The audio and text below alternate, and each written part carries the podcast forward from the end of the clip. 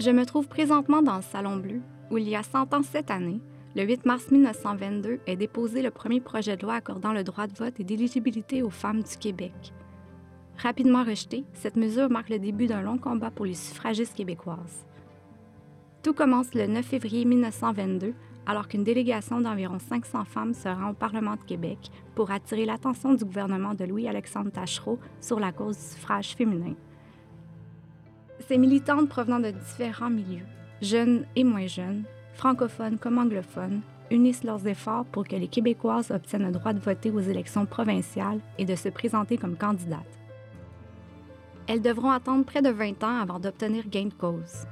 Le parcours réalisé jusqu'à l'octroi du suffrage universel que l'on connaît aujourd'hui est une histoire marquée d'embûches, de défaites et de victoires.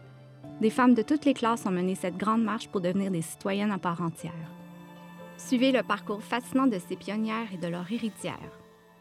Ce balado, divisé en quatre épisodes, accompagne l'exposition 9 février 1922, Elle marche vers le Parlement.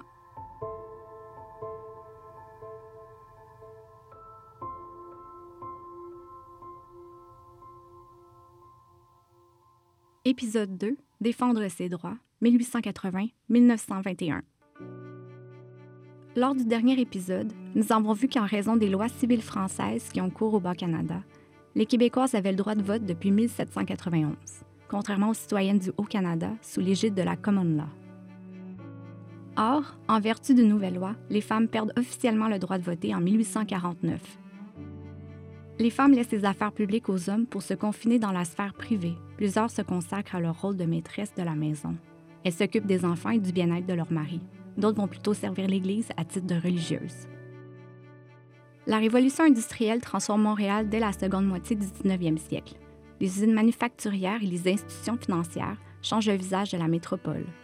En quête de travail, des centaines de milliers de personnes quittent un mode de vie rural pour s'installer dans une ville et travailler dans les usines.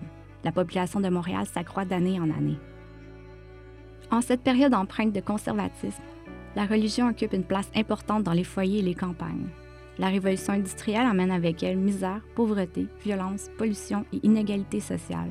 La classe ouvrière et la bourgeoisie ne bénéficient pas des mêmes conditions de salubrité. En réponse à ces conditions de vie miséreuses, des bourgeois se regroupent et forment des associations dont l'objectif est de venir en aide aux femmes et aux enfants afin de lutter contre la mortalité infantile, la prostitution et la pénurie de logements.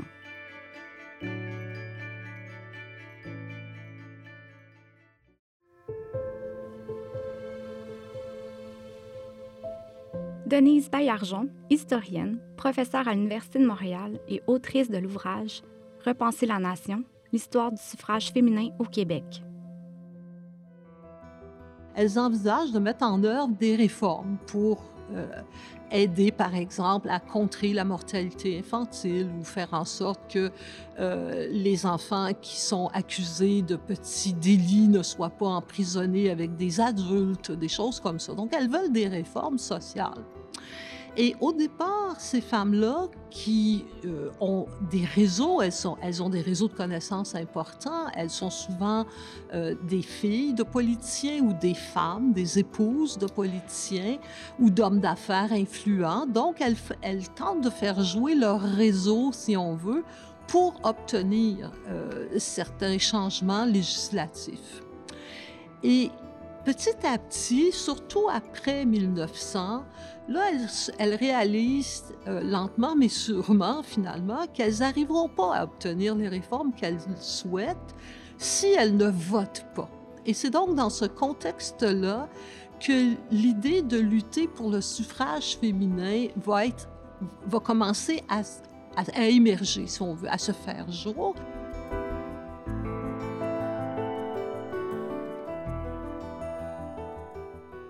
Toutefois, ce ne sont pas tous les membres de ces associations qui militent pour l'obtention du suffrage féminin.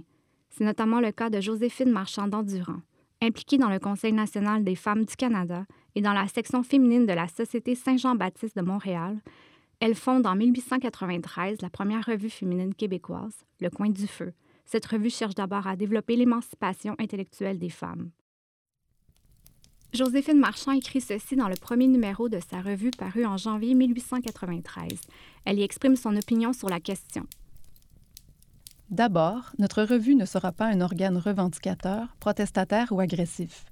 Au risque de passer pour arriéré, le Coin du Feu se proclame satisfait de la part de liberté faite à la femme par les lois du pays et ne réclame rien de plus. Son but ne sera pas d'encourager les jeunes filles à devenir bachelières, avocates ou doctoresses, mais il consistera au contraire à développer chez ses clientes les qualités essentiellement féminines. Le numéro de décembre 1893 présente des réponses à une question d'opinion publique sur le suffrage féminin. Les réponses reçues concordent avec le point de vue de la revue. Au début du 20e siècle, accorder le droit de vote aux femmes n'est pas une idée répandue dans la société québécoise. Voici l'opinion d'Hortense B. Desjardins, épouse d'Alphonse Desjardins.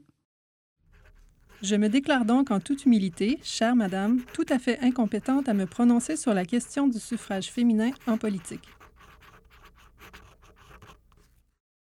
Le poète, dramaturge, écrivain et homme politique Louis Fréchette exprime son opinion sur le sujet.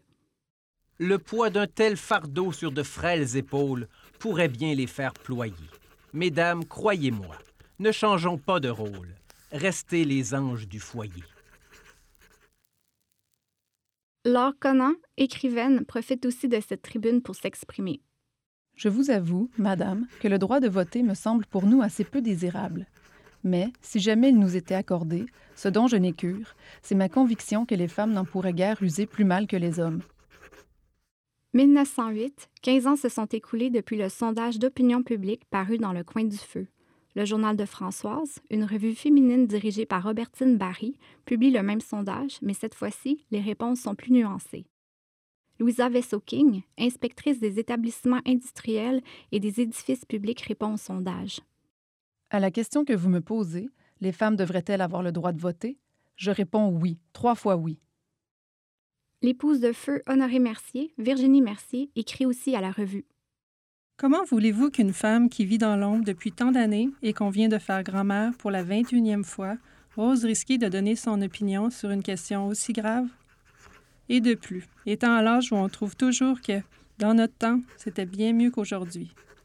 Cependant, si on peut trouver moyen de ne faire voter que les femmes qui sont en état de donner un vote indépendant et intelligent, je serai en faveur du suffrage féminin.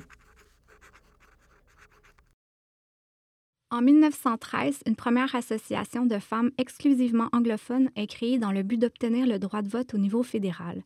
C'est la Montreal Suffrage Association. En février 1913, des membres de l'association se rendent à Ottawa. Ils donnent des conférences et distribuent des dépliants. La même année, en juin 1913, le Daily Witness rapporte l'ouverture du Suffrage Literature Bureau de la Montreal Suffrage Association. On peut y trouver des livres et des brochures dont A Short History of Women's Suffrage et Why Women Want to Vote. Quelque temps plus tard, en novembre 1914, La Bonne Parole, organe de la Société Saint-Jean-Baptiste, rapporte que la Montreal Suffrage Association a fait sa propagande dans les centres ruraux en distribuant des brochures et en organisant des expositions. Les efforts de la Montreal Suffrage Association portent leurs fruits et les Québécoises obtiennent le droit de vote aux élections fédérales en 1918. Un an après leur victoire, l'association est dissoute. Denise Baillargeon nous parle de l'octroi de ce vote.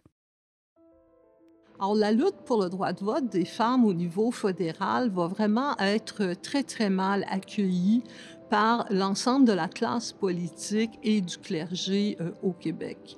Euh, quand le Parlement fédéral dépose euh, à la Chambre des communes son projet de loi pour euh, accorder le droit de vote aux femmes, on va voir Henri Bourassa, fervent nationaliste, propriétaire du journal Le Devoir.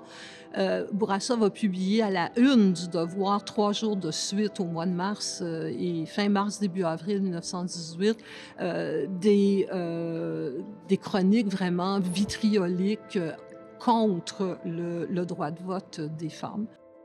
Henri Bourassa, Le Devoir, 28 mars 1918.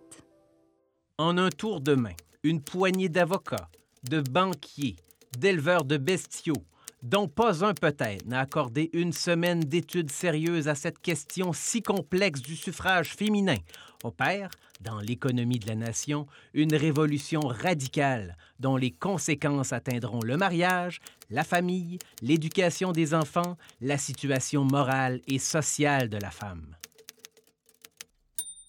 Henri Bourassa, Le Devoir, 30 mars 1918. Le prétendu droit de suffrage n'est qu'une forme des fonctions, des charges sociales qui incombent à l'homme, soit à cause de sa conformation physique ou mentale, soit surtout à cause de sa situation et de ses devoirs de chef de famille. La principale fonction de la femme est et restera, quoi qu'en disent et quoi que fassent ou ne fassent pas les suffragettes, la maternité, la sainte et féconde maternité.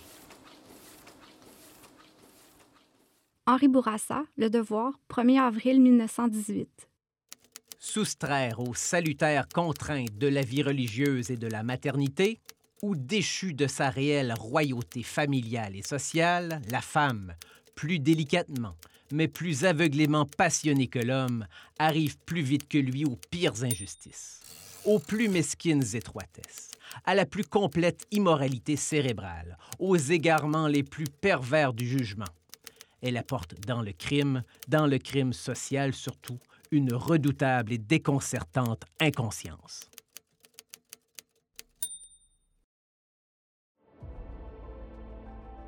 Et à la suite de Bourassa, on va voir d'autres hommes d'Église, Monseigneur Paquet notamment, d'autres politiciens prendre la parole ou la plume pour dénoncer le fait qu'au Canada, on est en train d'accorder le droit de vote euh, aux femmes.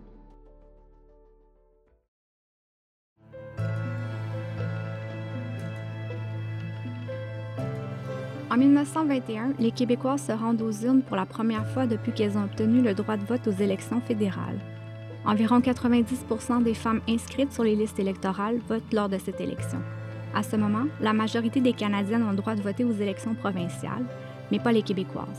Malgré l'opposition du clergé des hommes politiques, des féministes québécoises se regroupent afin d'obtenir ce droit.